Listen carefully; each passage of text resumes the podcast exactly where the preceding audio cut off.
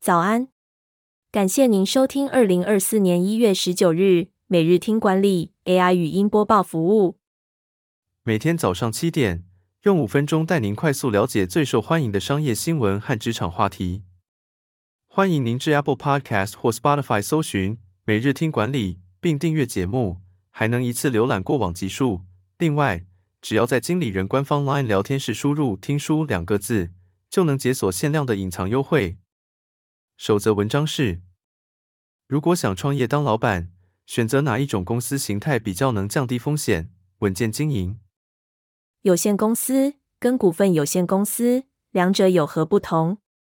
专家指出，有限公司的结构较稳定，股东责任和分工由成员自行约定，且能变更为股份有限公司。有限公司的股东不能随意转让出资，而股份有限公司的股东则能自由转让持股。有限公司的股东权益较难转让，但也较稳定；而股份有限公司的股东成员容易更迭，经营权也会改变。决策参与方面，股份有限公司的管理结构较复杂，只有董事能参与事务决策，而有限公司则没有股东会和董事会的概念，董事有权办理事务决策。最后，有限公司董事的任期没有特别规定，而股份有限公司的董事任期不得超过三年。总体而言，有限公司较适合重视稳定性和内部管理的创业团队。第二则要带您关注：没有刘德英的台积电会变怎样？法说会接熊本场启用时间，有信心美元营收涨两成。台积电法说会公布二零二三年第四季财报。并展望了二零二四年发展。台积电预计整体半导体市场将增长超过百分之十，代工则预计增长百分之二十。台积电的信心来自于 AI 需求增加和三纳米技术量产。预计二零二四年三纳米技术贡献的营收将成长三倍以上，占总营收的至少百分之十五。此外，台积电也计划在日本、美国。德国和台湾扩大全球布局，并持续投资和扩大先进制程能力。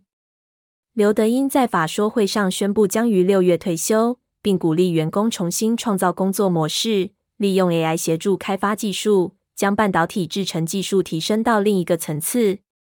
第三则新闻是，Google 母公司裁员潮波及上千位员工，缩编广告、硬体装置等部门，转移营运重心。Google 广告销售团队近期公布新的裁员计划，这一次要裁撤逾数百个职位，主要重整的是大型客户销售团队。Google 在内部信中指出，这次裁员行动是为了善用 AI 和自动化流程减轻工作量，因此以往的大型客户销售团队都会逐步转为中小型团队。在广告部门裁员之前，Google 也已经就硬体装置、语音助理开发团队进行裁员。工会的声明指出，至少已有一千名 Google 员工被解雇。最后带您关注：总是想着笑脸迎人，其实更容易受伤。拒当职场烂好人，该怎么练习？有些人为了迎合他人，反而牺牲对自己更重要的事，例如为了帮同事的忙而加班，牺牲与家人相处的时间，到头来可能花太多时间在做不喜欢的事。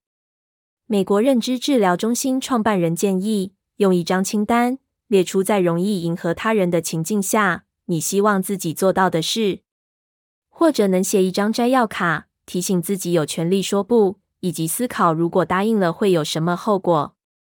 如果对自己屈从讨好的情况感到愤怒，却没有适度表达出来，愤怒可能越累积越多，最后爆发在一些无关紧要的小事上，不仅让对方觉得莫名其妙。也会破坏自己专业的形象。感谢您收听，我们将持续改善 AI 的语音播报服务，也推荐您订阅经理人电子报，我们会将每日 AI 播报的文章寄送到您的信箱。再次感谢您，祝您有个美好的一天。